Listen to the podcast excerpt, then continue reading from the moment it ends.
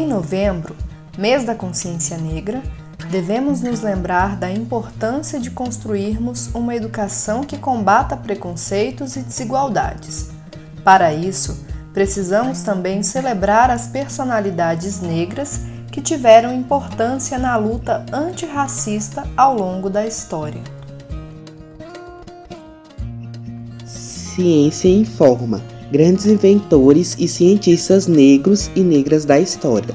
Catarina Johnson, uma das matemáticas da NASA, retratadas no filme Estrelas Além do Tempo, foi cientista espacial, física e matemática com relevantes contribuições para a exploração espacial norte-americana.